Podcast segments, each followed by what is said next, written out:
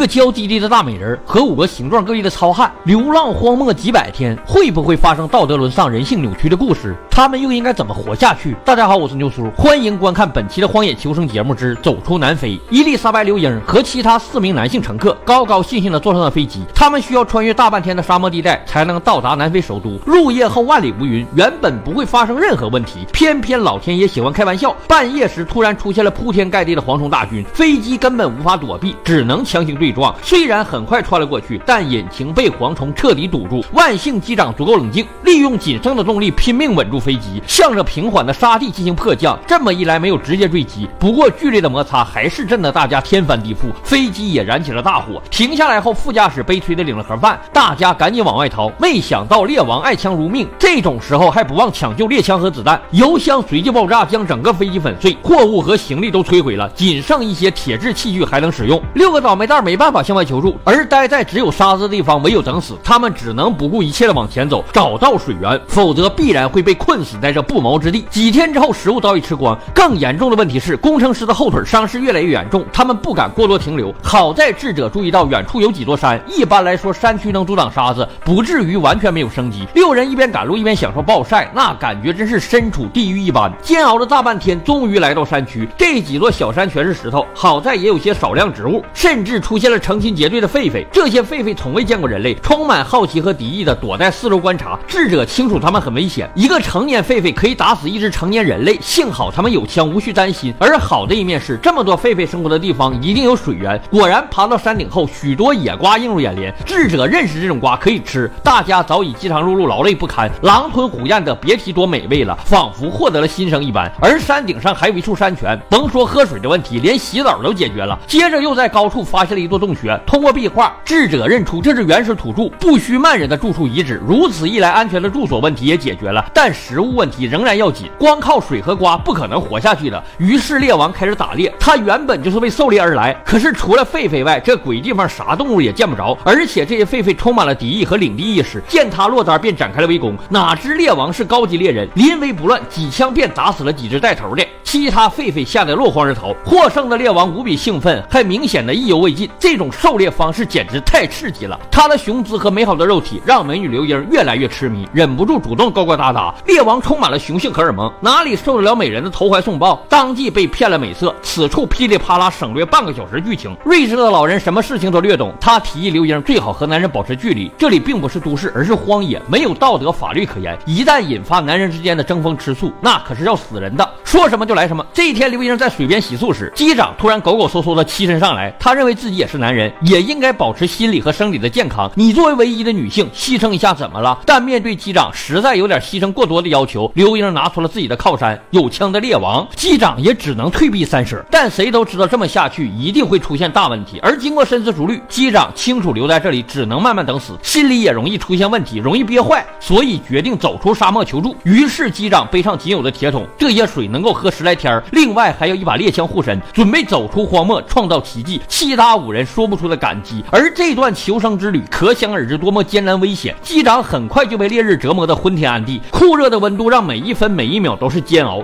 入夜后，五人这边升起篝火取暖，这里没有任何现代娱乐，也只有水和瓜能吃，实在是无聊和煎熬。狒狒还可以抓各种虫子果腹，可他们既没有这本事，更没有胃口。猎王虽然打死了狒狒，但没人敢吃，因为狒狒太像人类了，不仅外貌像，连生活方式都像。他们群居，由狒狒王统治。狒狒王拥有最好的资源和交配权，直到被更强壮的杀死取代。人类社会的本质又何尝不是这样？所以，虽然有些人喜欢吃猴子，却没有任何人吃狒狒。而且，据说吃狒狒会感染艾滋和软病毒，就算饿死，咱们也不能吃啊。不过，牛叔想说的是，你们还是没有被饿懵。等饿懵了，连同类都吃，更别说狒狒了。时间来到两三天后，机长彻底没了人样，实在饿得受不了了。虽然脚下已经不全是沙子，但依然找不到任何吃的东西。就在他陷入绝望，没办法支撑下去的时候，上帝终于显灵了。一只沙漠大乌龟忽然出现在眼前，机长瞬间口水直流。乖乖，要是我能活着出去，一定在家里给你立个牌位。瘸腿的工程师这边心里也出现了问题。都说好了荒野求生的，怎么大家都有事干，就我在这趴着，心理负担相当的大。无聊间忽然注意到了篝火的烟雾，烟雾显然被什么洞口给吸了进去。他毕竟是工程师，忍不住拖着伤腿爬上去看个究竟。只见一条悠长的通道出现了，深处藏着古代的墓地，还有大量的鸵鸟蛋蛋壳。智者十分惊喜，这是不须曼人的独特储水水方式。鸵鸟蛋蛋壳很坚固且能装水，我们可以走出去半天，把一些蛋壳埋好当做水站，然后来来回回这样做，就能一次次走出更远。这么多蛋壳足够延伸几天的路程，即使找不到村庄求助，也能扩大狩猎范围。这可真是救命的发现！再没有吃的，大家都要坚持不住了。猎王、工程师和胡子三个大男人负责打猎和求助。这一天终于发现了类绿洲的地区，三只长角的大羊正在吃草。猎王瞄准开了一枪，将一只打伤。可再上膛时，猎枪倒霉的卡住了，一定是漏进了沙子。三人赶紧徒手捉捕，免得猎物逃跑。大洋拼命反抗挣扎，这要是被犄角顶到，非死即伤。在一番惊心动魄的搏斗后，三人总算合力将猎物杀死。五个倒霉蛋好多天没有吃正经食物了，这么大的猎物一顿便炫了个精光，爽歪歪差点撑爆了肚皮。战猎王露出了担心的神色，一晃来到十多天之后，机长一条命只剩下两三成，每天靠着吃草根补充水分和营养。或许是上帝被他的勇敢和坚韧所打动，就在他实在走不动的时候，前方竟然响起了海浪声，